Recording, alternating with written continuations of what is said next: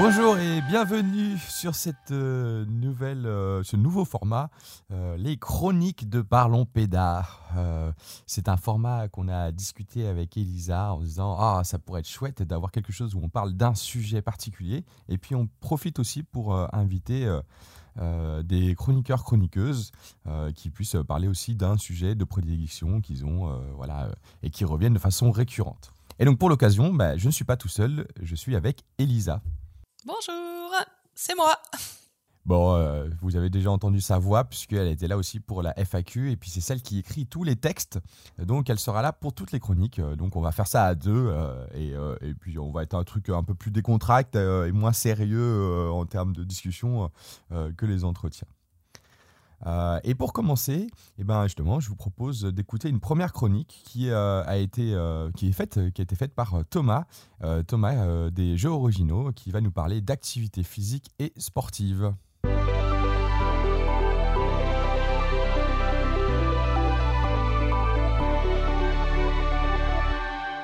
Dans ce tout premier billet d'humeur des Jeux originaux, il me paraît important de poser les bases de nos rendez-vous mensuels.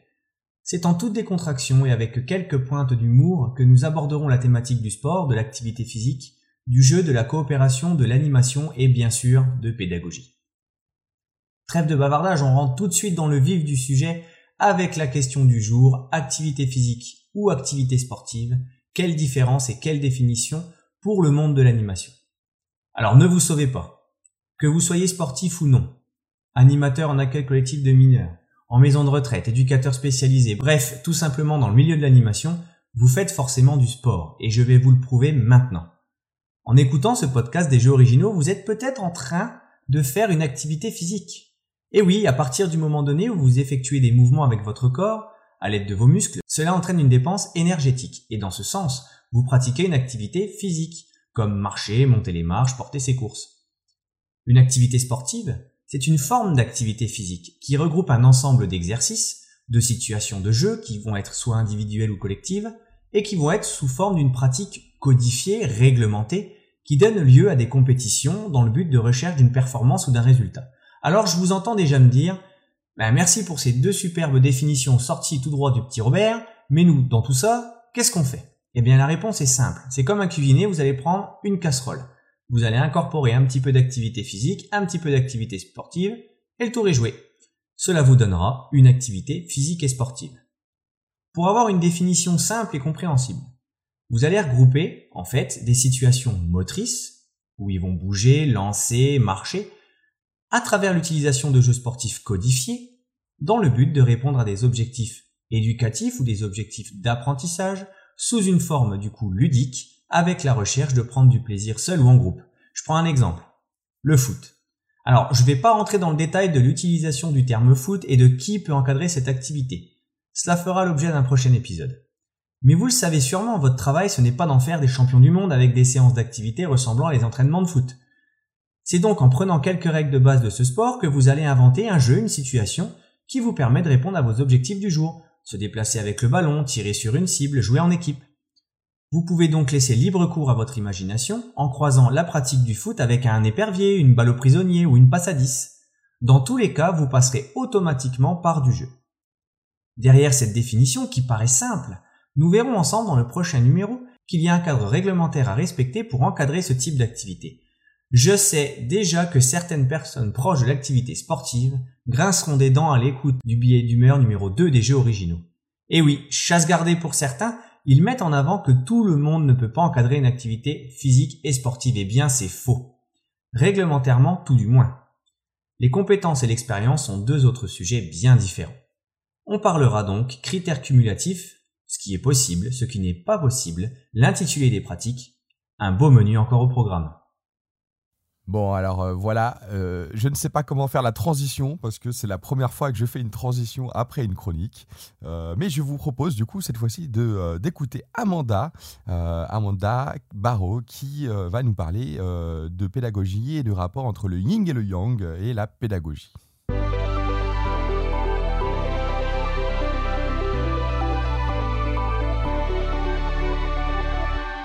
Des méthodes pédagogiques, il y en a pour tous les goûts Et peu importe la méthode, c'est le dynamisme que tu dégages qui va jouer un rôle majeur dans sa réussite. On le sait tous, quand on est dans la zone au travail, c'est sublime de réussir sans effort. C'est le principe de la notion taoïste Wu Wei. Tu es en harmonie totale avec ton métier. Malheureusement, les coups de mots existent, tout comme le contraire. Comment faire quand tu es mal luné Comment faire quand il y a des conflits dans l'équipe? Comment faire quand ta vie personnelle ne tourne pas rond? Mon conseil? Faire demi-tour. La nature ne fait plus son boulot. Il faudrait se déraciner de la culture ancestrale taoïste et tendre vers la culture de masse. Fake it till you make it, my friends. Ou littéralement, faire semblant jusqu'à la réussite, chers amis. Cet adage venu de la culture outre-Atlantique prône la superficialité. Il fait appel au plaisir hédoniste. Il nous évoque le bling-bling. Il nous évoque des faux ongles, de la maquillage à la truelle, des filtres Instagram. Oui, oui, on va s'inspirer de tous ces faussetés modernes. Tu vas sourire plus grand. Tu vas te forcer à chanter plus fort tu vas faire semblant de t'amuser. Ça va te sembler terriblement faux et hyper nul. Donc, ça doit te faire rigoler. Tu vas créer de la bonne énergie là où il n'y en avait pas avant. Quelle dualité, le taoïsme et la culture de junk food. Deux choses à la fois opposées et complémentaires dans la mise en place de ta méthode pédagogique. Voilà, il ne te reste que à t'entraîner à la grande écart. Donc, nouvelle transition, et je ne pense toujours pas à savoir comment faire une transition. Elisa, euh, il faudrait que tu me dises comment on fait une transition euh, pour, euh, pour la, prochaine, la prochaine fois. bah, je vais y réfléchir, et puis on va dire que cette fois-ci c'était ton tour, la prochaine fois ce sera moi, hein? Pour la transition, ok, ça marche. alors là, on va attaquer un peu le, le, dossier, le, le, dossier de, du mois d'octobre. Et euh, on a décidé de parler euh, des formateurs, formatrices BAFA. Euh, et pour donc, ce dossier, on s'est posé plusieurs questions avec Elisa qu'on va, qu'on va partager avec vous. Et on, voilà, l'idée, c'est qu'on en discute par rapport à notre expérience, nos recherches, etc. Bah, pour justement avoir un peu une idée de qu'est-ce que c'est qu'un formateur, une formatrice BAFA, les enjeux qu'il y a autour de ça, etc. Et pour commencer, on voudrait parler de comment devient-on formateur, formatrice BAFA. Alors, peut-être qu'avant se poser la question, enfin, on remarque, c'est peut-être un peu lien, euh, on pourrait dire, nous, notre expérience de formateur, formatrice BAFA. Euh, et donc, Elisa, euh, est-ce que tu peux me raconter un peu ton expérience de formatrice BAFA? Avec plaisir. Alors moi, je suis devenue formatrice BAFA après ma première session de formation.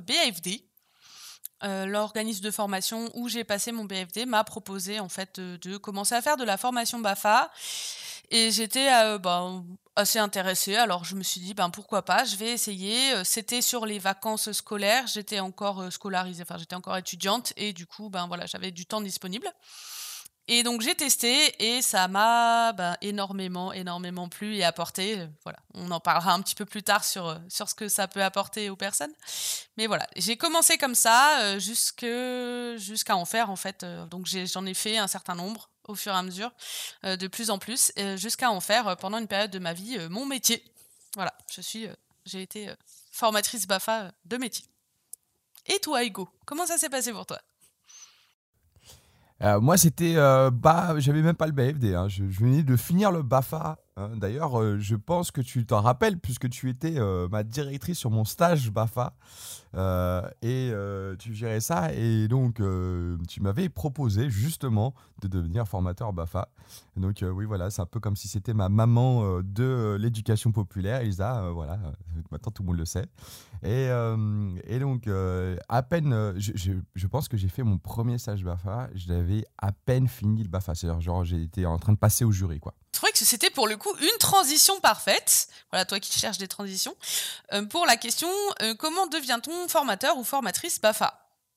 Eh ben alors, comment on devient formateur, formatrice BAFA, Elisa Alors, quand on veut devenir formateur ou formatrice BAFA, il faut savoir que d'abord, on peut se poser la question, voilà, est-ce qu'il faut des diplômes euh, Est-ce qu'il faut euh, des formations?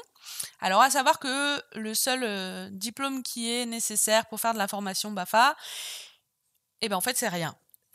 je vais préciser mon propos, c'est-à-dire que ben forcément on va chercher des personnes qui a priori sont quand même déjà euh, dans la branche de l'animation, donc ont euh, au moins leur Bafa, mais il faut savoir que du coup euh, il faut en effet un certain nombre de personnes dans l'équipe qui est le Bafa, le BAFD aussi pour le responsable de formation, puisque dans chaque formation Bafa il y a un directeur ou une directrice de session et du coup des formateurs ou des formatrices un peu comme une équipe d'animation avec un directeur ou une directrice et des animateurs animatrices.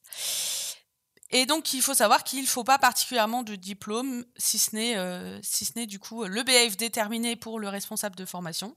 Mais si vous n'avez pas encore commencé à faire de la formation BAFA, forcément vous ne serez pas tout de suite directeur de, formation. Euh, mais il faut euh, voilà, il faut qu'il y ait au moins au moins une personne qui est le BAFD, une personne qui est le BAFA, mais derrière il n'y a pas nécessairement besoin de que tout le monde ait un diplôme.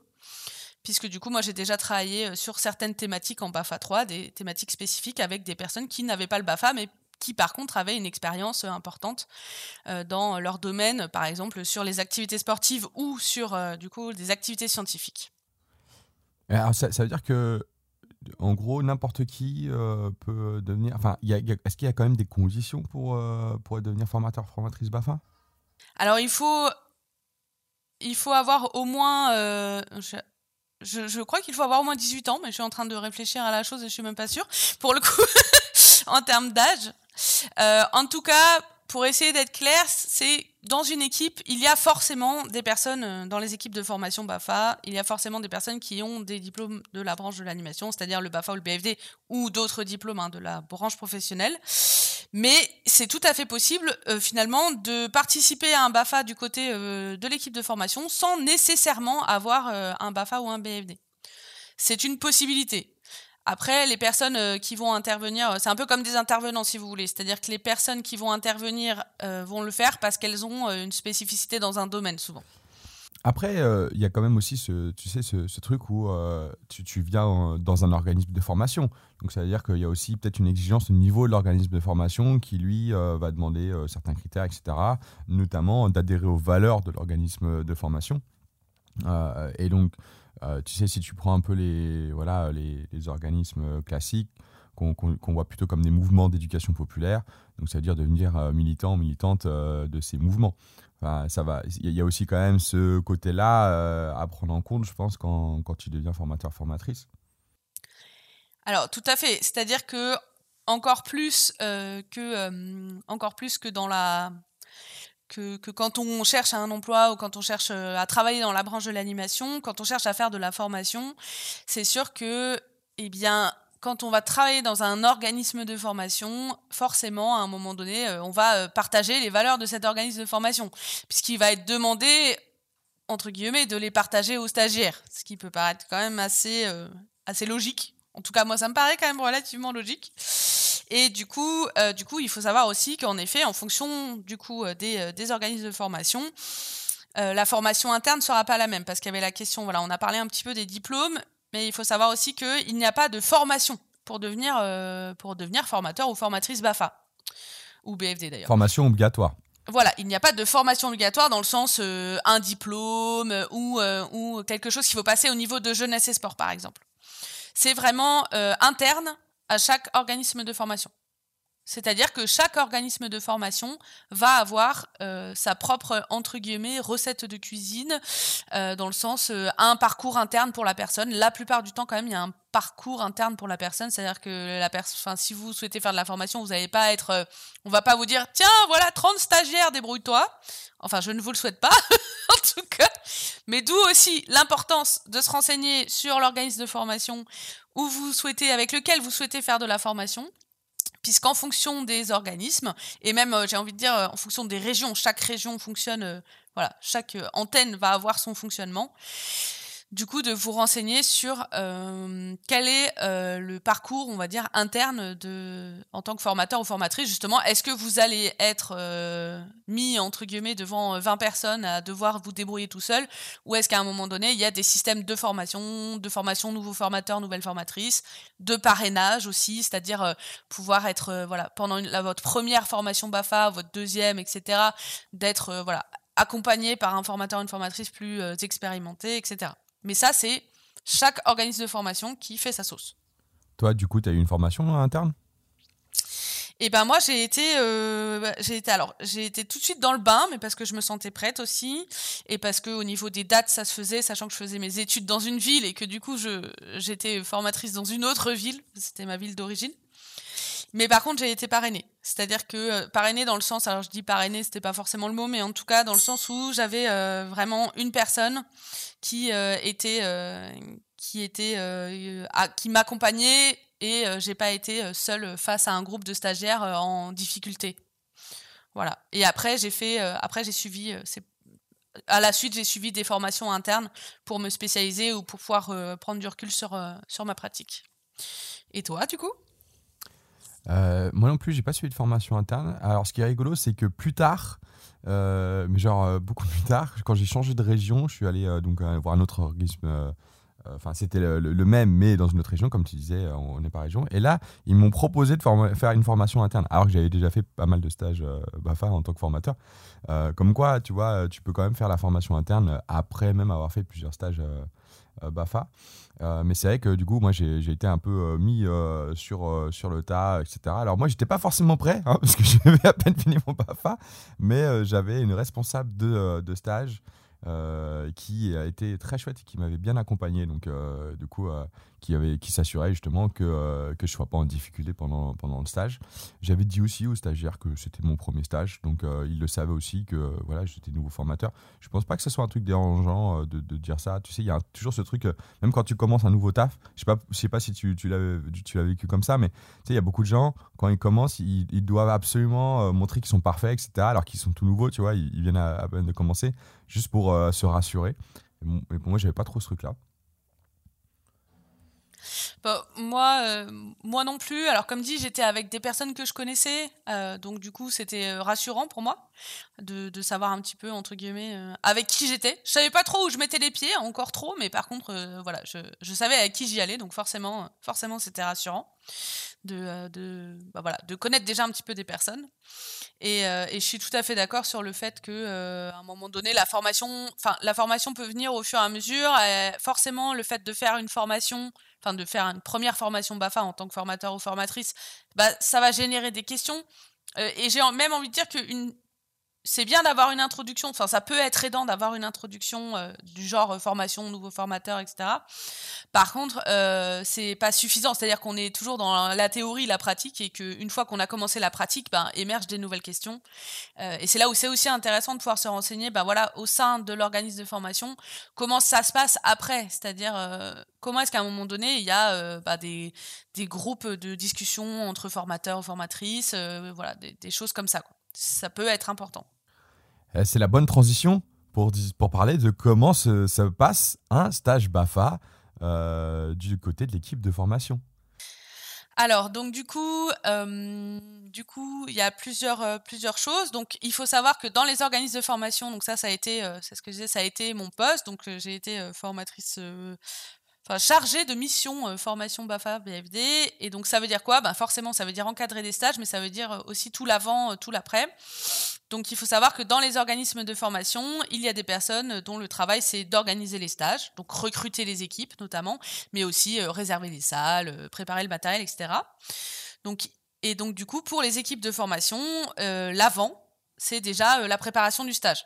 Donc il y a toute la partie on va dire très pratico-pratique, euh, quel endroit, euh, comment chercher les clés, euh, quel matériel, etc. Donc ça c'est entre guillemets voilà c'est pas très différent de préparer un centre ou un séjour etc. C'est même plus simple parce que quand même c'est voilà c'est moins compliqué. et par contre tout l'avant pour l'équipe de formation ça va être ben, la préparation. Donc à savoir que dans un stage BAFA en fait il y a un projet pédagogique comme dans un centre. Alors les projets pédagogiques sont beaucoup plus courts hein, que dans un, dans un accueil collectif euh, éducatif de mineurs. Néanmoins, voilà, il y a toute une préparation à faire aussi sur ben, qu'est-ce qu'on fait, comment, comment on mène euh, les différentes méthodes de formation. Euh, voilà, c'est une réunion de une ou plusieurs réunions de préparation en fonction du stage et de comment l'équipe se connaît, de sa disponibilité aussi. Oui, d'accord, c'est principalement une réunion qui, comme tu dis, à la fois euh, discute sur euh, bon, les éléments techniques, quoi, vraiment, euh, comme tu dis, où sont les clés, le matériel qu'on va avoir, etc., mais aussi sur les éléments pédagogiques, comment, comment on met en place le stage, etc. alors ça, ça pose aussi des éléments. Bon, on n'est on pas là pour parler du stage BAFA ou questionner le, stage BAFA aujourd'hui, mais c'est vrai que ça pose des éléments sur aussi les différences de stage BAFA d'un groupe à l'autre, vu la, flexibilité qu'il peut y avoir dans un stage BAFA, euh, puisqu'il n'y a pas de règles mis à part euh, préparer des animateurs animatrices euh, à leur fonction d'animation. Franchement, on est sur un truc très large. Et le fait qu'il y ait un projet pédagogique. Après, c'est comme un séjour. Hein.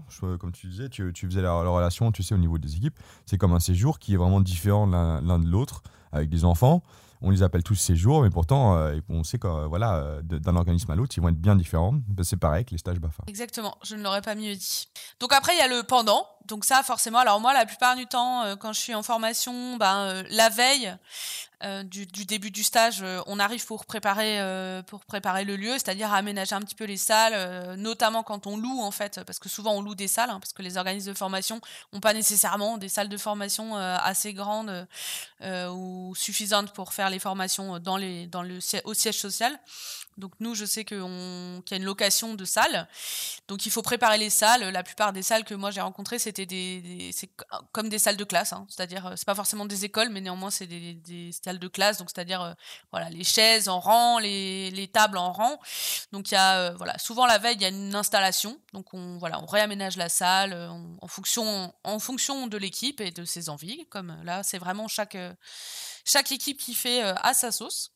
voilà, donc ce qui est intéressant dans la formation BABAFA, c'est que même quand on commence, euh, on peut tout de suite avoir un avis et donner un avis. Parce que souvent, c'est quand même des équipes de personnes. Euh, moi, j'ai rarement été dans des équipes de plus de 4 ou 5 personnes. Euh, parce que bah, y a un nombre limité aussi de stagiaires BAFA au niveau légal. Hein. Mais voilà, donc du coup, on peut vraiment tout de suite prendre une vraie place sur des choses sans forcément être tout de suite en face de stagiaires et devoir être, faire de la formation directement. Donc voilà, et puis après le pendant, bah forcément on accueille les stagiaires, puis on fait la formation. Donc euh, ça veut dire bah, assurer des temps de formation euh, à plusieurs, euh, tout seul, en fonction de voilà, en fonction des envies, en fonction de ce qu'on a défini avec l'équipe. Encore une fois, c'est difficile de donner des informations plus précises que ça, et eh ben parce que tout simplement, tout simplement en fonction de chaque, en fonction de chaque équipe et de chaque lieu de stage, ça va être très différent. une des grandes différences qui peut être aussi intéressant si ça vous intéresse de devenir formateur ou formatrice BAFA, c'est euh, de euh, se renseigner sur le, ce qu'on appelle le régime du stage. C'est-à-dire qu'il y a trois régimes. Vous avez le régime euh, en internat. Donc ça, c'est comme une colo. C'est-à-dire que les stagiaires, ils viennent le premier jour, ils repartent le dernier jour, ils sont là tout le temps, ils dorment sur place, etc. Et l'équipe de formation aussi. Il y a les stages en demi-pension. Donc en demi-pension, ça veut dire que le repas de midi est pris en charge, mais par contre, les stagiaires rentrent chez eux le soir. Donc il y a un temps toute la journée euh, à peu près une dizaine d'heures. Euh, donc par exemple 9h 19h ou 9h 18h repas inclus. Donc ça c'est la demi-pension et il y a l'externat et l'externat là c'est euh, un temps le matin, à midi chacun part dans son coin et un temps l'après-midi, un peu plus ça ressemble plus à une journée scolaire en termes horaires. Et donc bah forcément, vous pouvez imaginer que entre un externat où du coup il y a même pas le repas de midi et un internat où les stagiaires, tout le monde reste dormir, ben le temps il est de temps disponible pour la formation et, la vie du groupe est pas du tout la même. Donc ça, ça peut être aussi intéressant de vous dire, ben, tiens, qu'est-ce que j'ai envie, qu'est-ce que j'aurais euh, envie d'expérimenter, est-ce que j'ai envie de partir plutôt, euh, une espèce de bulle comme une colo, ou est-ce que euh, je veux rentrer chez moi le soir, etc. Ça amène aussi des, choses pendant, pendant voilà, la formation, notamment les réunions de préparation qui, qui sont différentes, ou qui sont pensées différemment en fonction du régime forcément, parce qu'on n'a pas le même temps. Quand tu es avec les, stagiaires euh, jusqu'à 21h, 22h, voilà, comment tu gères euh, ta réunion euh, pour faire un feedback de la journée, etc. C'est pas la même chose que quand tu es sur l'externat, tu finis à 18h. Après, c'est le même principe que l'ACM, tu sais, avec hébergement, sans hébergement. Quoi. On est toujours sur. Enfin, il n'y a, y a pas de meilleur, c'est juste deux choses différentes. Non, et du coup, ça, tu évoques la question des réunions, donc à savoir que la différence avec quand vous avez été stagiaire BAFA, par exemple, ou BFD, c'est que, ben, du coup, il y a la journée avec les stagiaires, puis après, il y a l'après. C'est-à-dire que moi, je sais pas faire, enfin moi personnellement, dans ma pratique, je ne sais pas faire un stage BAFA où euh, l'équipe de formation, une fois que les stagiaires sont partis, part tout de suite. Pour moi, il y a systématiquement besoin vraiment d'avoir le, dans le pendant une réunion de préparation, enfin une réunion de journée quotidienne le soir, euh, ben, tout simplement parce qu'il faut faire un accompagnement des stagiaires et que du coup, euh, ben, il, faut à un moment donné pouvoir euh, prendre le temps de discuter le groupe, qu'est-ce qui s'est passé, les différentes personnes, est-ce que tout le monde, voilà, comment tout le monde avance dans son stage et réfléchir à ce qu'on fait le lendemain notamment ou enfin dans les jours qui viennent. Et donc du coup voilà il y a aussi on va dire ça qui change avec une un stage Bafa en tant que stagiaire c'est que ben, du coup il y a le temps du soir aussi quand même à prendre en compte dans dans sa journée quoi. Donc le pendant, euh, ça fait des grosses journées.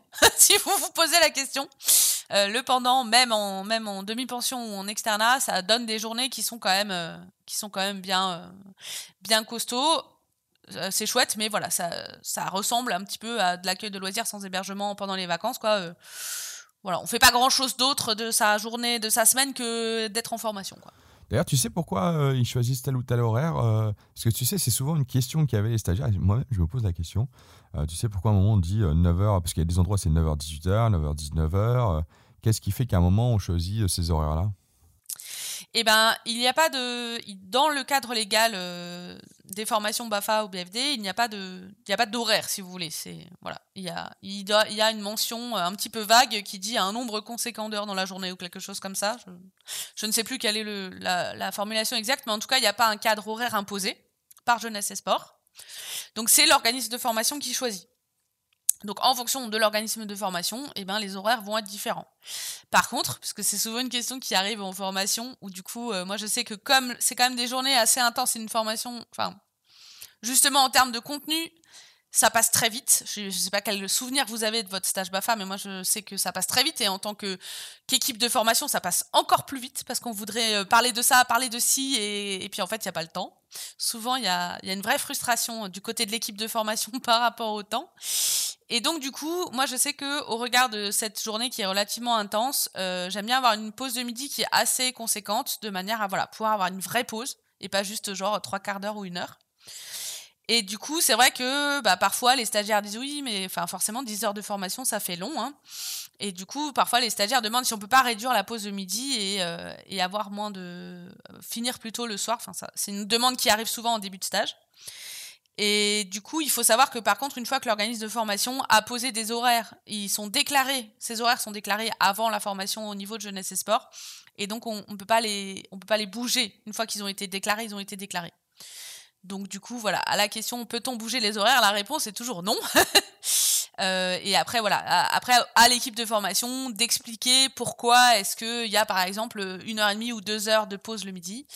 Euh, et assez vite, les stagiaires s'en rendent quand même compte que ouais, le midi, ça leur fait du bien d'avoir un peu de temps pour se poser. Souvent, ça raccourcit. Hein dans, la tête, souvent ça raccourcit. Au début, c'est long, puis bah, parce qu'ils savent pas trop quoi se dire, et puis à la fin, ils sont déjà tous en retard, etc. Alors que ça fait presque une heure et demie qu'ils sont en pause. Mais oui, oui. Euh, alors, je, voudrais juste revenir par rapport au fait que tu sais, il y a les trois types euh, de, de, formation internat, euh, demi-pension, externat. Il y a aussi les, les, stages, tu sais, qui sont découpés en, en, plusieurs, plusieurs parts. Moi, je sais que j'en avais fait découper en deux, mais je crois qu'on peut même faire plus. Euh, ça aussi, hein, je pense que ça, ça crée une autre forme de dynamisme, etc. Euh, c'est encore, euh, encore différent euh, dans, dans, la réflexion, mais je crois que tu as peut-être même vécu, toi, j'ai entendu parler de, de stage BAFA qui se faisait uniquement le week-end ou quelque chose comme ça. Alors, j'ai en effet participé à un, un, temps de formation qui était découpé en trois parties. Euh, après, je peux plus dire, euh, voilà, je sais, je, je, sais plus quelle est la partie légale là-dessus. Euh, je vous avoue que voilà, faudrait que je recherche les textes de loi. Je sais plus si c'est en deux parties ou si c'est, si ça peut être découpé en plus. Euh, mais en effet, euh, en tout cas, moi j'ai vécu une formation Bafa qui avait été aménagée euh, pour voilà pour en fait une association qui formait ses bénévoles, qui étaient donc forcément c'était que des bénévoles, donc c'était des gens qui étaient disponibles que le week-end et du coup ça avait été aménagé pour bah, pour que les personnes puissent suivre la formation quoi. Voilà. Donc oui, forcément, à un moment donné, chaque, chaque, chaque stage BAFA et son, en effet son régime va être, va être spécifique et particulier. Et en même temps, de toute façon, une des choses, moi personnellement, que j'apprécie énormément en formation et qui euh, fait que j'ai envie de continuer à en faire, euh, c'est le fait que les stagiaires changent à chaque fois. C'est-à-dire qu'il n'y a pas des. Je pense pas qu'il y ait des meilleurs groupes ou des moins bons groupes que d'autres. Euh, vraiment, ça, c'est, voilà. Il y a des groupes parfois avec des difficultés qui sont plus ou moins importantes. Néanmoins, ce que je trouve vraiment chouette, c'est, c'est le fait que voilà, il y a une nouvelle dynamique de groupe à chaque stage, forcément, puisque les personnes ne sont pas les mêmes. Et je sais pas, voilà, si toi c'est pareil, mais moi c'est une des choses que j'apprécie beaucoup, c'est voilà, c'est de pouvoir se dire, bah voilà, il y a un, je vais rencontrer un nouveau groupe et du coup, qui dit nouveau groupe dit nouvelle, voilà, nouvelle énergie, euh, nouvelle manière de faire, nouvelle personne, euh, et qui fait que chaque stage, même si on faisait exactement la même chose, serait différent parce que les personnes ne sont pas les mêmes, quoi. Ah, c'est clair que le, le facteur humain euh, change toujours la manière de réfléchir les stages. Euh, tu es là en train de dire on va faire ça, on va faire ça, on va faire ça, et puis ça accroche pas du tout. Et là, tu dis oh merde, bon, va falloir qu'on réfléchisse pour que ça passe autrement, ou au contraire, euh, ça va super loin. Moi, j'avoue que je suis plutôt à l'inverse de toi. J'ai des, préférences sur des groupes. Il y a des groupes où je me dis waouh, on va super loin avec eux. Genre, enfin, voilà, je me dis ah, ça. Et d'autres groupes où je dis oh putain, ça rame quoi, ça rame. J'ai du mal. Enfin, tu vois, alors, je pense que c'est, comme tu dis, je dis pas qu'ils sont meilleurs ou moins bons, mais mais, euh, mais tu sens euh, qu'il y a un truc où des fois ça accroche et des fois ça accroche pas quoi et donc euh, quand ça accroche pas ça, ça, galère quoi c'est chiant quoi alors après donc si on n'a jamais été formateur formatrice Bafa comment on choisit son organisme de formation? Alors c'est vrai que la question elle se pose. Moi par exemple je n'ai pas choisi mon organisme de formation. C'est quelqu'un qui m'a proposé de venir là-bas. Et donc moi, j'étais là, oh ouais, pourquoi pas, je vais essayer, mais je me suis pas posé la question, hmm, est-ce que c'est le bon organisme de formation? Mais si on n'est pas dans le cas où c'est quelqu'un qui propose, mais on se dit, ah, j'ai envie de faire de la formation, euh, je sais pas vers, euh, vers où aller, etc. Comment je fais pour un moment me dire, c'est vers cet organisme qu'il faut que j'aille? Alors, je ne sais pas s'il faut aller vers un organisme, mais, euh, mais du coup, alors, dans la plupart des cas, en effet, on, on, a ce que tu disais, c'est-à-dire que la plupart du temps, c'est voilà, on, fait on fait son stage quelque part et puis du coup, hop, on est embarqué dans, dans cet organisme-là. je pense que, par contre, on peut peut-être parfois bifurquer, c'est-à-dire bah, se dire, bah, en fait, je me sens pas trop à l'aise, etc. Pour moi, pour choisir son organisme de formation, je vais redire ce que j'ai déjà dit avant, c'est-à-dire, bah, c'est déjà pouvoir voir le projet, euh, le projet de l'organisme de formation. Est-ce que euh, le projet associatif, la grande majorité du temps, c'est des associations? Est-ce que le projet me parle? Euh, Est-ce que la pédagogie, voilà, qui est, euh, me paraît, euh, voilà, paraît répondre à mes valeurs à moi Est-ce qu'on se retrouve au niveau des valeurs Et ensuite de, voilà, de pouvoir aller questionner. En tout cas, il faut pas hésiter à prendre. Je ne connais aucun responsable Bafa BFD, quel que soit l'organisme de formation où vous irez, qui, si vous sollicitez un rendez-vous téléphonique ou de le rencontrer, va vous dire non, non, je veux pas te rencontrer. Tous les organismes de formation cherchent des formateurs et des formatrices. Au cas où vous vous posiez la question, c'est très ouvert. Euh, après, euh, du coup, voilà, c'est un peu comment, comment, quelles questions poser. Euh, c'est surtout savoir, ben voilà, quelles sont les méthodes pédagogiques qui sont mises en œuvre dans les stages, quel est l'accompagnement qui est fait des formateurs et des formatrices et des équipes, pour justement éviter les mauvaises surprises du type ah comment ça je dois mener un temps de deux heures avec 30 stagiaires tout seul? Euh, je ne sais pas si ça se fait à certains endroits, hein. je, suis dans la caricature, mais voilà, pour éviter des mauvaises surprises de ce type-là, qui vous pourront potentiellement mettre mal à l'aise. Et, voilà, pouvoir poser des questions, euh, des questions de ce type-là. Ce qui est difficile avec cette question, c'est que tant que vous n'avez pas fait de la formation BAFA, il y a des questions qui vont pas venir à l'esprit. Alors qu'une fois qu'on a, commencé à faire de la formation, voilà, on va poser un certain nombre de questions, euh, qui paraissent euh, qui paraissent plus évidentes sur euh, comment sont gérés euh, voilà quel est le rapport entre l'équipe de formation et les stagiaires. Si vous avez jamais, fait de formation ça va pas vous parler ce que je vais dire là. Mais si vous avez déjà fait de la formation bah, forcément vous avez déjà été confronté à cette question.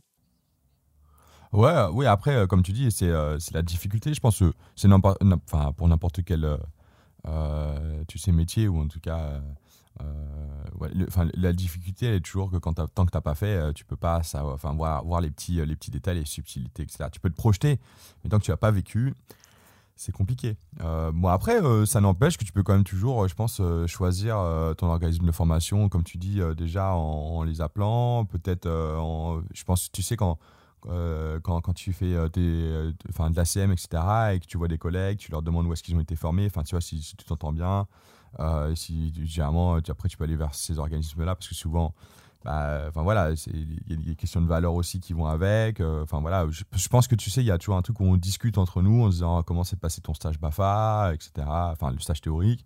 Puis eux qui disent oh putain, moi je me suis fait chier. D'autres qui disent ah c'était génial. Puis là du coup tu dis ah c'était génial, ok, bon c'était quel organisme? Puis euh, après, euh, quand ta chance, t'appelles, etc. je suis bien, je, rejoins bien Elisa sur le côté je te rejoins bien là-dessus euh, sur le côté où ils cherchent toujours euh, des, euh, des, formateurs formatrices, notamment parce que c'est mal payé.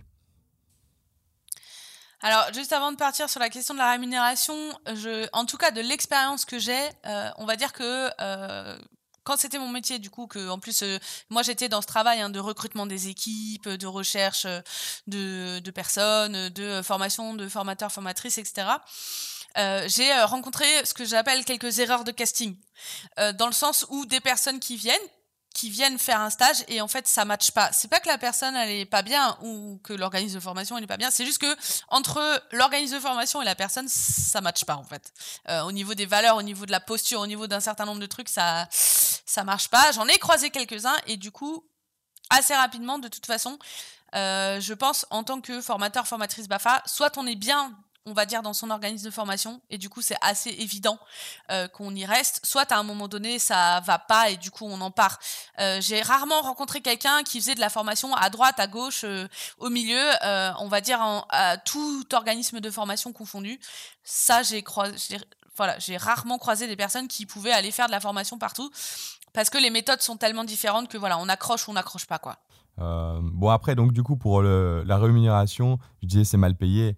Euh, après, on, voilà, on va dire que euh, si on parle un peu aussi de, du, principe, c'est c'est qu'on est, enfin, quand on est euh, formateur formatrice, c'est pas quelque chose pour pour être pour gagner sa vie, quoi. C'est pas un, moment où on se dit waouh, grâce à ça, voilà, je vais payer mon loyer. C'est clairement pas le but, sachant que c'est que 8 jours ou 6 jours. Euh, donc on n'est pas sur quelque chose euh, sur le, long terme euh, quand, on, quand on fait ces, moments-là. Et donc effectivement, on parle plus de militantisme à ce moment-là. Et effectivement, vu qu'on est plus sur du militantisme, bah, la rémunération n'est pas forcément là. En tout cas, on ne va pas la chercher dans, dans, la, dans la rémunération, la valorisation de, de, son, de son travail. Quoi. Alors pour moi, ça se rapproche. Enfin voilà, on parle vraiment des secteurs animation volontaire. Hein. Quand on parle du Bafa BFD, on est vraiment sur cette notion de volontariat, c'est-à-dire euh, quelque chose où à un moment donné, c'est euh, vraiment le voilà, c'est quelque chose qu'on fait de manière ponctuelle, etc. Et bah, ça s'est transmis dans les stages BAFA BFD qui sont encore organisés de cette manière-là, c'est-à-dire avec en fait des voilà avec des personnes qui sont euh, qui sont volontaires ou bénévoles pour faire la formation. Et donc on est sur bah, voilà les mêmes statuts que euh, donc des contrats d'engagement éducatif et ou d'autres types de de rémunération plus internes aux associations. Donc ça ça dépend vraiment de chaque structure du bénévolat en fonction de voilà en fonction des endroits. Euh, et donc du coup ça c'est voilà. On n'est clairement pas sur quand je dis que moi ça a été mon métier c'est que j'ai été salarié d'organisme de formation mais en effet ça a dépassé le simple cadre de je fais de la formation BAFA BFD euh, je faisais d'autres choses aussi parce qu'on peut pas avoir des salariés en formation BAFA BFD d'un point de vue financier pour les assos c'est juste impossible. Donc voilà. Du coup c'est sûr qu'on fait pas de la formation BAFA BFD pour euh, pour l'argent. Par contre, ça apporte plein d'autres choses. T'as vu cette belle transition? Ah oui, et donc qu'est-ce que ça apporte la formation BAFA bah, Peut-être que tu peux euh, commencer euh, pour une fois. Euh, voilà, j'ai commencé toutes les autres. Alors moi, qu'est-ce que ça m'a apporté? Parce que je pense que c'est compliqué, tu vois, à un moment de dire qu'est-ce que ça apporte de façon générale à part dire des petites généralités du genre bah, ça t'apprend plus sur le métier. Euh, je pense, enfin là, moi j'irais plutôt sur une introspection sur qu'est-ce que moi ça m'a apporté euh, la formation BAFA. Alors effectivement, euh, je pense les, vraiment le. Il y, a deux grandes choses pour moi que ça a apporté. la première, c'est effectivement du recul sur ma, ma propre pratique. mais alors un truc de fou quoi. Vraiment, je pense c'est pas aussi loin. je pensais pas. Enfin, au bout d'un moment, enfin voilà, on a fait quand même un certain nombre de stages BAFA, euh, ils et moi, et, euh, et, même les derniers, enfin il y a toujours, il y a toujours un truc je dis, ah ouais ça je l'ai pas vu venir. Ah ouais, ah ouais. Et là, du coup, on réfléchit a des trucs qu'on a pratiqués nous-mêmes, en disant ah ouais, c'est pas con, etc. Juste parce qu'on a eu des échanges avec des stagiaires, quoi. C'est euh, et puis euh, et puis parce que du coup, j'ai une forme de naïveté dans leurs questions qui est géniale, quoi, des fois, et qui fait qu'on est là ah mais ouais, pourquoi pourquoi je fais ça en fait? Pourquoi je leur dis qu'il faut faire ça? Et puis là, ah merde, en fait, euh, c'est peut-être pas si judicieux que ça que je leur dise de faire ça.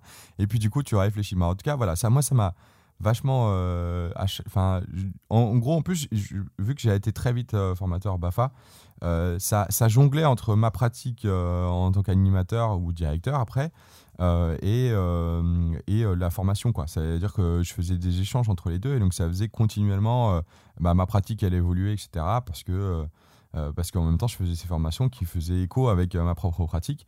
alors, c'est ce que ça m'apporte. Après, on peut parler de ce que ça apporte aux stagiaires. Enfin, euh, c'est pas, on est vraiment pas là-dessus parce qu'en même temps, euh, voilà, enfin, il y a quand même, euh, j'étais pas tout seul, etc. Mais de, mon côté, en tout cas, les formations, ça a apporté ça. C'est la première chose. Et la deuxième chose, c'est aussi le réseau.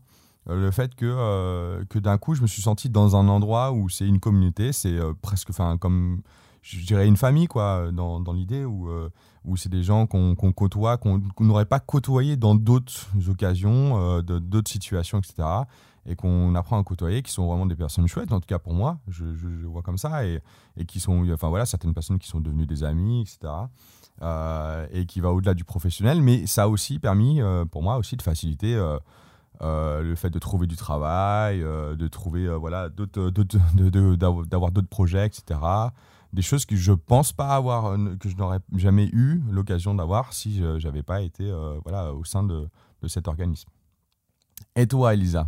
Alors moi, euh, quand je présente les formations BAFA, euh, parce que j'ai l'occasion de les présenter notamment aux stagiaires BFD du coup que je forme, une des premières choses euh, que je leur partage, c'est alors il y a quelque chose pour moi de hyper, on va dire, technique, dans le sens où, eh bien, la première chose que ça apporte, c'est ben des idées de jeu et des idées de chant c'est ça paraît ça paraît débile hein mais en fait je pense que aujourd'hui enfin je suis maintenant une animatrice ayant un bagage, euh, une capacité à, à, sortir des jeux ou des chants qui est euh, démultiplié au moins x 10 par rapport à la fin de mon BAFA en tant que stagiaire BAFA. Donc il y a, il y a cette partie très pratico-pratique et moi j'adore en tout cas. Euh, moi j'aime pas mettre toujours en place les mêmes choses et du coup c'est vrai que euh, ben voilà pouvoir euh, systématiquement encore aujourd'hui après plus de dix ans de en tant que formatrice, je découvre encore des nouveaux champs, des nouveaux jeux, des nouvelles activités, des nouvelles idées et du coup pouvoir être toujours dans cette dynamique de renouveler du coup son comment dire son, son bagage, sa, sa caisse à outils d'idées, d'activités, etc et ben en fait c'est super motivant. Parce que du coup ça donne envie de tester des choses sur le terrain. Ça donne envie de se dire ah ouais ça ça j'ai envie de le remettre en place de, de le tester de, de, de l'approfondir éventuellement de pouvoir le refaire en formation. Enfin il y a vraiment cet aller-retour. Et du coup c'est vraiment une des premières choses que je partage euh, sur bah, l'intérêt de la formation BAFA c'est déjà ça donc euh, voilà. Et en plus ça permet éventuellement d'apprendre aussi des nouvelles choses de manière euh, et ben en étant euh, en étant en contact. Du coup euh, voilà. Quand on fait des BAFA 3 avec des thématiques spécifiques je vous donne activités scientifiques ou multimédia. Moi j'ai eu l'occasion du coup de finalement me former moi-même en étant en contact de personnes d'intervenants spécialisés dans les domaines quoi. Donc forcément voilà. On monte en compétences techniques en tout cas. Donc rien que ça c'est quand même assez intéressant je te rejoins totalement sur la question de sur la question de prendre du recul sur soi donc je vais pas revenir dessus mais je suis totalement d'accord avec ça et après, alors ça, je m'adresse plus aux directeurs et aux directrices euh, d'accueil collectif et éducatif de mineurs là. Mais le fait à un moment donné euh, de, bah, quand on quand on veut partager un sujet, euh, je sais pas, je donne je donne un exemple concret, euh, l'autorité. Ça me au début, ça me paraissait assez clair dans ma tête, etc. Puis le jour en fait où j'ai dû mener un temps de formation là-dessus avec des stagiaires, et eh ben je me suis quand même pas mal embrouillée. Et du coup euh, et là je me suis dit ah en, fait tout compte fait ça avait l'air clair dans ma tête mais le fait de devoir le dire de devoir le partager euh, en fait c'est pas du c'est pas du tout clair hein.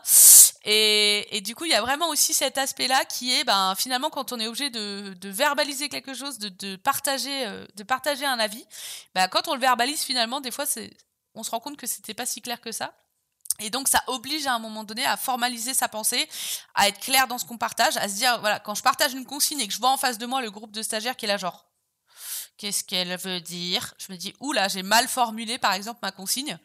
Et donc ça permet dans sa pratique de directeur-directrice vraiment de, développer cette capacité aussi à partager des consignes avec ses, du coup après son équipe d'animation, euh, à, euh, à, avoir forcément plus de billes pour faire des temps de formation sur le rôle formateur du directeur de la directrice. Voilà, donc il y a aussi vraiment tout cet intérêt, euh, tout cet intérêt là que que je vois. Et en dernier, pour pas m'apesantir, je pense que je pourrais en parler à peu près 4h30 des, des intérêts de la formation BAFA, tellement j'aime ça. Après, euh, là, tu vois, euh, ça amène à la, la, dernière question, parce que tu vois, comme toi, comme moi, on disait, euh, bah, en gros, le fait d'être formateur-formatrice, ça nous, ça nous a mis en difficulté à un certain moment. Et ça nous a permis justement d'avoir ce recul, etc., par, via les difficultés. Mais ça veut dire que derrière aussi, on a des stagiaires qu'on forme, tu vois. Et, donc, ça veut dire que eux, du coup, ils. Qu'est-ce enfin, qu'ils vivent de ça, de ce moment où nous, on n'est pas forcément précis sur ce qu'on est en train de dire, voire on est en train peut-être de dire de la merde. Et, euh, donc, du coup, on est en train de, les former à quelque chose où bah, c'est pas forcément ce qu'il faut leur dire, tu vois. donc euh, là, euh, c'est un peu bah, ce, truc de est-ce que tout le monde peut-il devenir formateur, formatrice BAFA? Alors, pour moi, c'est. Euh, on, est des êtres humains. C'est-à-dire même quand on est formateur ou formatrice, même formateur ou formatrice expérimenté, je me considère pas comme ayant, euh, voilà, je, suis encore en capacité aujourd'hui de pouvoir parfois ne pas être au top de ma forme, potentiellement, euh, voilà, ne pas réussir à partager ce que je voudrais partager ou en tout cas ne pas forcément être clair. ça m'arrive encore régulièrement en formation, BFD notamment, sur des concepts un peu plus complexes que ceux qu'on peut croiser en BAFA, d'être euh, voilà, de pouvoir être me dire oulala, là, là, là, je sens que je les ai perdus les stagiaires. Donc dans l'absolu, euh, pour moi c'est pas forcément grave.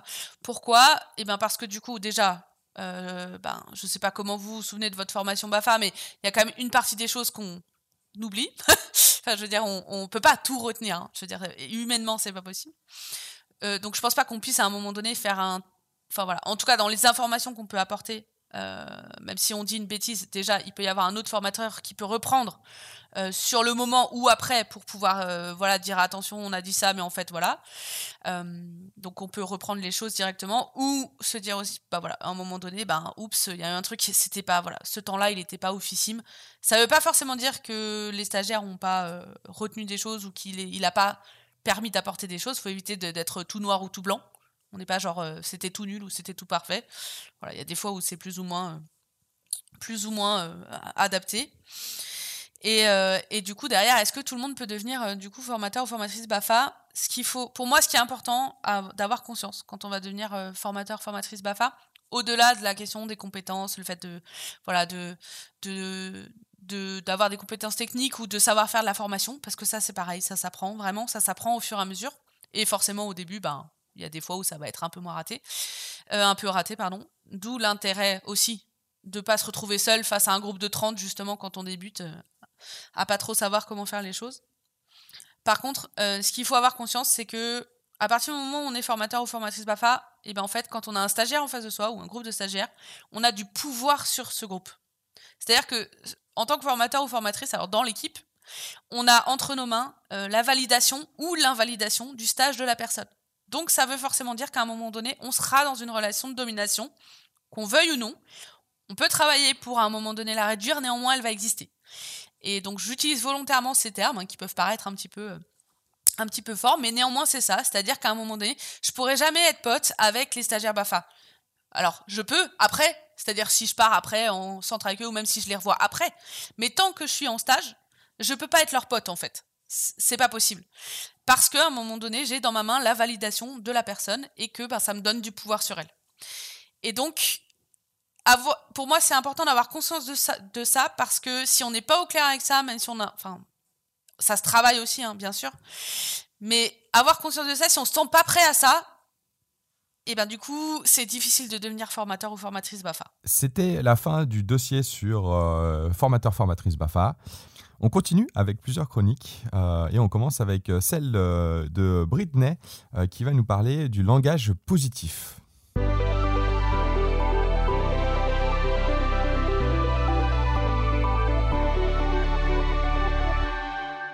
Bonjour à toutes et tous. Aujourd'hui, je veux vous partager une leçon que j'ai apprise, ou plutôt Une expérience qui m'a fait beaucoup réfléchir sur ma manière de parler aux élèves. D'abord, je me présente.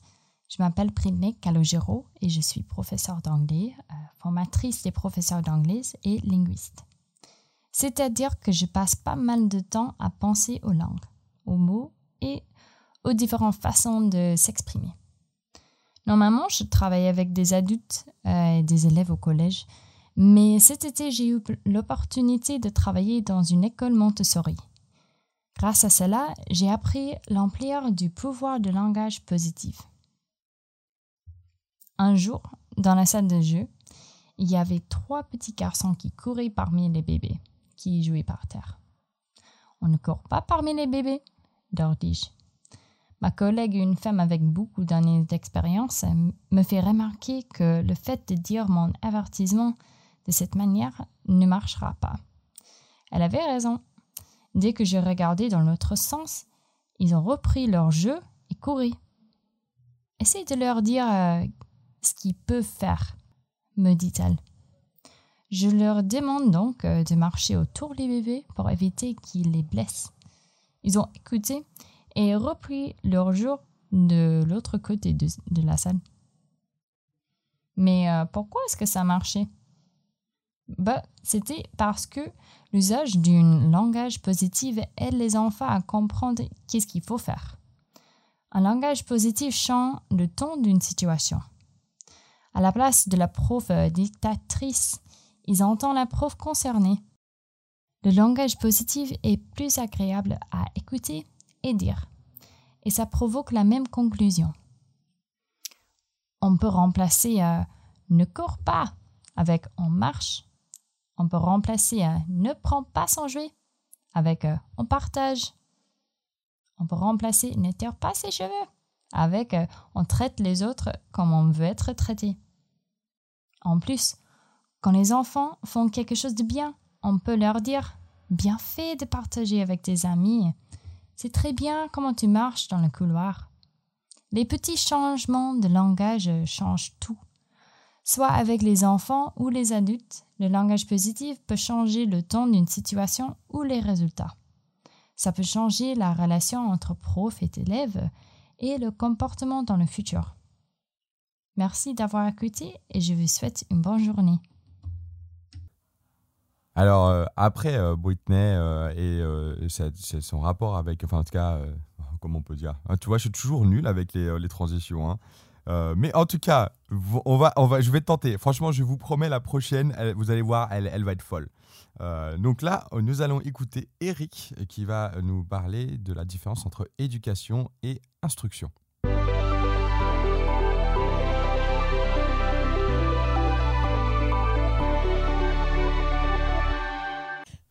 Qu'est-ce qu'il est mal éduqué? Qu'est-ce qu'on va faire de lui? Qu'est-ce qu'on leur apprend à l'école? Qu'est-ce qu'il apprend en famille? Alors de mémoire, ça fait partie des choses que j'ai beaucoup entendues étant enfant. Quand jeune, je ne me comportais pas comme le souhaitaient les adultes. Et je parierais assez tranquillement ma chemise sur le fait que de très nombreux enfants, garçons et filles, entendent encore la même chose de la part d'adultes qui ont oublié à quel point, de leur temps, quand ils étaient enfants, ils n'étaient pas tellement différents de ces marmots qu'ils critiquent allègrement et sans discernement. Par contre, ces remarques sont intéressantes, parce qu'elles révèlent que l'on se méprend souvent sur ce que c'est que l'éducation, et surtout qui, quoi ou comment se fait l'éducation d'une personne. Qu'est-ce qu'on leur apprend à l'école? Est a priori une bonne question. Et pour y répondre, il suffit de regarder les emplois du temps d'écoliers, de collégiens ou de lycéens à l'école, au collège ou au lycée. On y apprend des maths, de la physique, du français, de l'histoire, etc., etc. On y pratique aussi du sport, de la musique et des arts plastiques. Alors, je n'ai pas cité toutes les matières, j'en suis absolument navré. Mais vous voyez l'idée. En gros, à l'école, on acquiert du savoir et du savoir-faire c'est-à-dire des connaissances formelles et techniques qui sont à la fois des éléments de culture commune et des savoirs qui vont nous permettre de nous débrouiller, le fameux lire, écrire, compter que brandissaient à raison les défenseurs de l'école pour tous. C'est aussi ce que Condorcet et tous les gouvernements jusqu'en 1932 appelaient l'instruction, parce que jusqu'en 1932, euh, ce qu'on appelle maintenant l'éducation nationale, c'était l'instruction publique. Et même dans ce cadre, les cours de morale ne sont rien d'autre que des règles transmises sous forme descendante. C'est-à-dire un prof face à un groupe d'élèves et les enfants notent. Alors que fait la famille? Eh bien je dirais surtout que la famille, elle fait ce qu'elle peut. La famille travaille ou alors elle galère pour combler les besoins primaires de l'enfant. Et ensuite elle fait ce qu'elle peut pour passer du temps avec son enfant ou ses enfants. Et ici, je n'aborde pas les questions des familles dysfonctionnelles, ni même des familles qui sont, qui sont assez aisées pour pouvoir embaucher quelqu'un pour suivre leur enfant.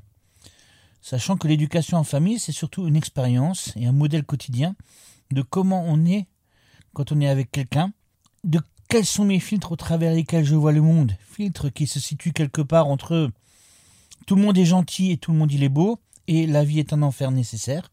Par contre, je vous pose une question. À votre avis, n'y a-t-il que les parents, oncles, tantes, grands-parents, c'est-à-dire toute la famille élargie, qui sont des modèles qui sont observés, scannés et reproduits par le regard que les enfants portent sur nous? Quand je dis nous, je veux bien dire les adultes. Alors je vais rompre tout de suite le suspense. Eh bien non. L'enfant cherche aussi ses modèles dans le monde qui l'entoure, et même sur les écrans. C'est pourquoi on voit si souvent des jeunes, et des moins jeunes, imiter les personnes qui suscitent pour eux de l'admiration. Et c'est dans cet intervalle que se situe l'éducation populaire. Condorcet, encore lui, distinguait éducation et instruction. Et c'est le cas, parce que l'éducation, c'est quand même l'affaire de tous. L'éducation populaire, c'est l'éducation par le peuple et pour le peuple. C'est la démocratie de l'éducation, en fait. C'est d'abord l'idée qu'on est tous et toutes en mesure de transmettre quelque chose aux autres. Et c'est aussi l'idée qu'on peut agir ensemble, dans un but commun, quitte à ce que ce but commun, ce soit l'organisation d'une fête de quartier, ou l'organisation d'un concours de graffiti, ou d'autres choses encore. Pourvu qu'on agisse ensemble et qu'on développe ensemble des manières de travailler qui prennent tout un chacun en compte, à la fois pour ses singularités, à la fois aussi pour ce qu'il a de commun avec tous les autres, lui ou elle, autant parce que lui ou elle apporte au groupe. C'est une méthode, un état d'esprit qui participe à l'éducation de tous et de toutes, quel que soit l'âge. Alors je dis bien, quel que soit l'âge. Parce qu'il faut arrêter de croire que quand on est plus gosse, on ne s'éduque plus. C'est pas vrai. On apprend toujours jusqu'à notre dernier souffle. Ou alors on en vient à croire que maintenant, les jeunes, ils sont plus comme avant. Avant, on avait du respect, de l'éducation. C'est aussi ça, être jeune, rester jeune et éviter de juger les autres. Merci. Alors, vu que Eric nous a parlé d'éducation et instruction, pourquoi pas parler aussi de projets pédagogiques avec Nicolas? Vous avez vu mon, transition, elle est folle. Hein C'est de pire en pire. Donc voilà, on écoute Nicolas qui va nous parler de projets pédagogiques.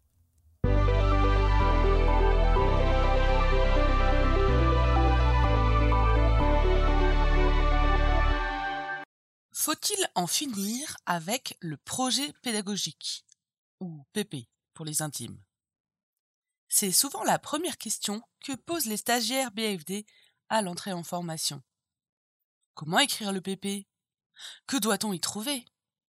Est-ce qu'il y a des modèles? Avec, derrière, cette anxiété. Si je suis inspecté, qu'est-ce que l'inspecteur ou l'inspectrice va en penser? Aujourd'hui, on peut les rassurer en leur disant de ne pas s'inquiéter pour ça. S'ils ou elles sont inspectés, on leur demandera surtout comment ils ou elles respectent le nouveau protocole anti-Covid. Euh, tant il est vrai qu'aujourd'hui, on nous demande d'assurer des missions sanitaires et que la pédagogie... Eh bien, ce n'est pas clairement la priorité. On pourrait en causer ici, mais ce sera pour une prochaine fois. Là, on parle du PP. Et on peut se poser la question.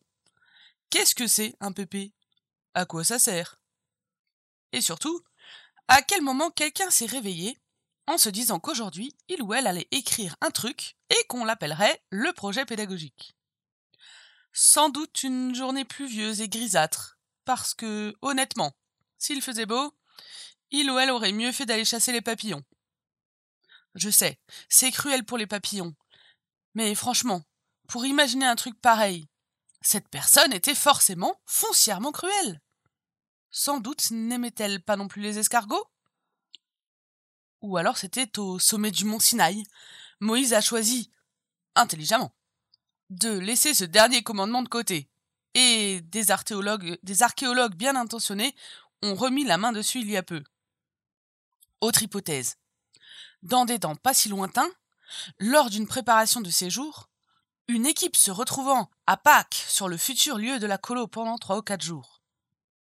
Une équipe de direction, des animateurs et animatrices, le personnel de service, et tout ce petit monde de discuter, d'échanger, d'apprendre à se connaître, à visiter les alentours, à découvrir les locaux, et à réfléchir à des aménagements possibles, à la manière de répartir les enfants, à l'organisation du coucher, de la toilette, J'imagine des adjoints et des adjointes pédagogiques accompagnant les stagiaires, l'économe travaillant avec le cuisinier ou la cuisinière sur les menus, réfléchissant avec la lingère, euh, pas souvent de garçons à ce poste, sur l'organisation du circuit du linge, mettant en place une organisation du travail du personnel de service cohérente avec les choix pédagogiques posés pour les enfants.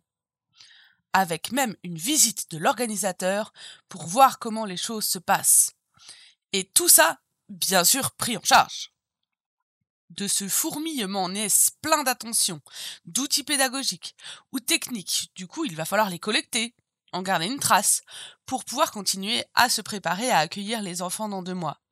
Chacun et chacune s'est engagé à transmettre un planning, la lettre aux enfants du groupe des petits, la liste du matériel nécessaire pour les grands jeux, à contacter le camping ou la base de voile. Et tout ça à une époque où Internet et les ordinateurs n'existaient pas, et les photocopieuses étaient hors de prix. Voilà donc notre directeur ou notre directrice au centre de cette toile d'araignée pour centraliser tous ces éléments parfois très disparates, les mettre en forme, guettant sa boîte aux lettres pour récupérer tout ça. Et pas de portable pour euh, rappeler à Adrien qu'on attend les éléments sur les règles de vie posées par le groupe des animateurs et des animatrices des moyens un ensemble de documents qui constituent un gros dossier, plus ou moins organisé, mais personne ne se soucie encore de lui donner un nom unique. Et puis, un jour, quelqu'un s'est dit qu'il allait organiser tout ça davantage, réécrire les différents éléments pour donner de l'unité au document, le rendre plus lisible pour l'équipe et l'organisateur, les progrès techniques rendant cela plus facile, en tout cas possible, la démarche a sans doute commencé à essaimer dans de nombreux endroits, au gré des rencontres de bilan de séjour, en stage de formation BFD. Gros boulot. Et on imagine la fierté légitime des équipes lors de la finalisation de ce travail. Mais également pour le directeur ou la directrice devant le regard impressionné des autres stagiaires, de l'équipe de formation, de l'organisateur ou de l'inspecteur euh, ou l'inspectrice jeunesse et sport. Et là, forcément, à un ou plusieurs endroits de cette question, va se poser, et telle une lame de fond, tout emporté sur son passage. Quelle bonne idée. Ce serait intéressant que tout le monde en fasse un.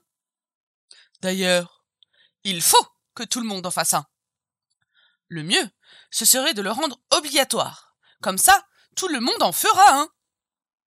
Euh, oui, mais un quoi? Et voilà le projet pédagogique était né. On a inversé la démarche en rendant obligatoire quelque chose qui était le résultat d'envie personnelle, d'énergie collective, et ça, on sait que ce n'est pas possible.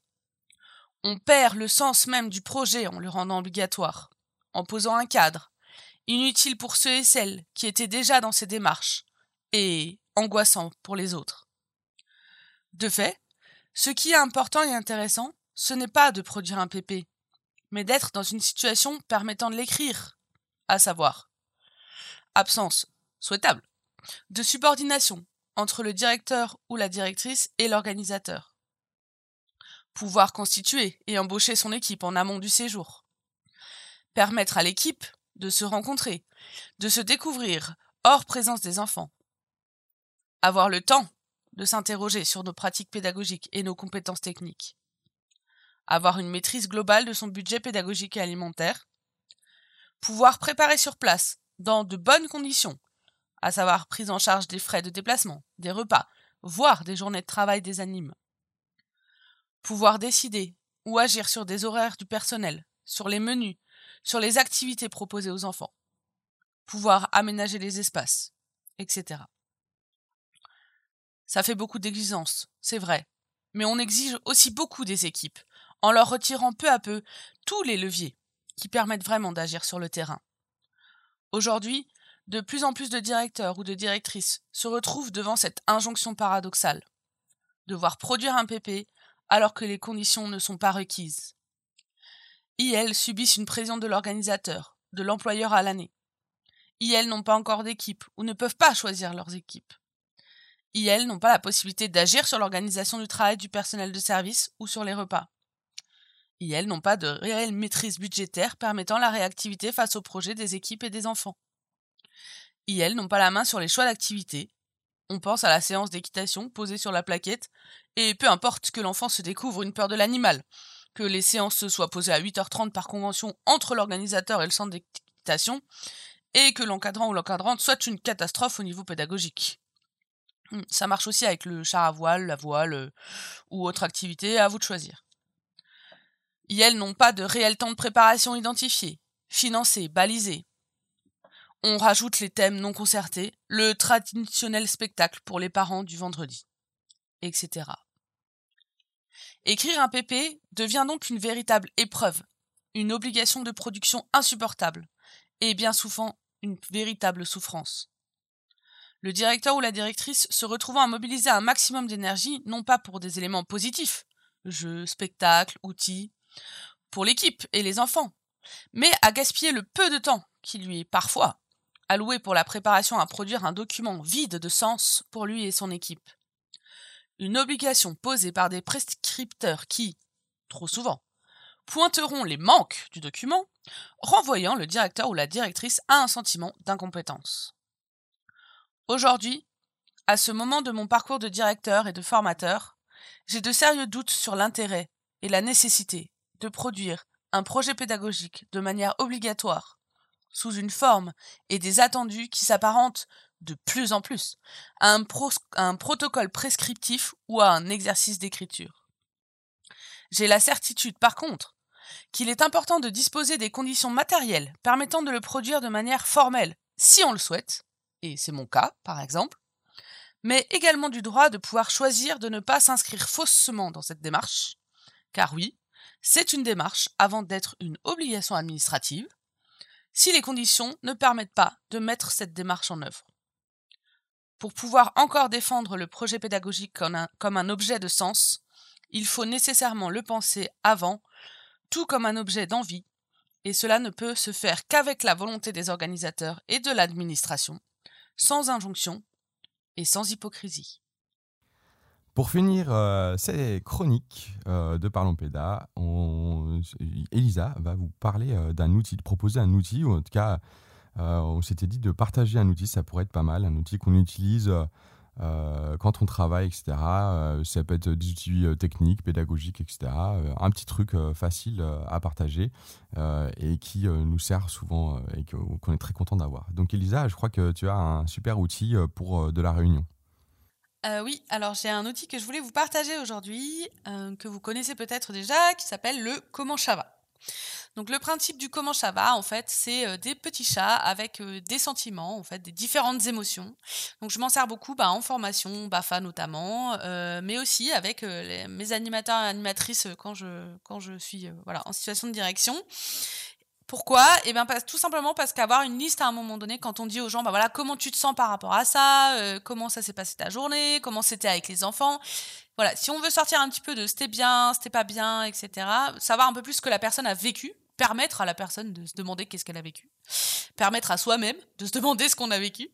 Du coup, moi, je sais que j'aime bien avoir une liste parce que, ben, finalement, euh, voilà, sinon, j'ai pas, euh, pas forcément en tête les mots euh, adaptés. Et donc, du coup, je me sers beaucoup du comment ça va. En plus, c'est un petit peu rigolo, c'est des petits chats pour permettre aux personnes de, voilà, de pouvoir ben, un peu plus simplement dire comment elles se sentent. Voilà. Donc, vous pourrez trouver vous pouvez taper comment ça va sur internet si vous voulez trouver des idées et sinon euh, on vous met une version euh, du coup que vous pouvez télécharger euh, au bas de l'article de la description de cette chronique. C'était la première chronique de Parlons Péda. Merci d'avoir écouté. Si vous avez aimé, Bien évidemment, vous pouvez euh, le partager et si euh, vous voulez aussi encore plus être aimable et adorable, si vous avez adoré ce qu'on a fait, c'est de mettre un avis 5 étoiles sur iTunes Podcast. Bon, pour ça, il faut avoir un iPhone ou un truc euh, Macintosh, mais si vous avez ça, alors là, ça serait topissime. Et je vous dis à la semaine, non, dans deux semaines, à dans deux semaines. au revoir Hugo, à bientôt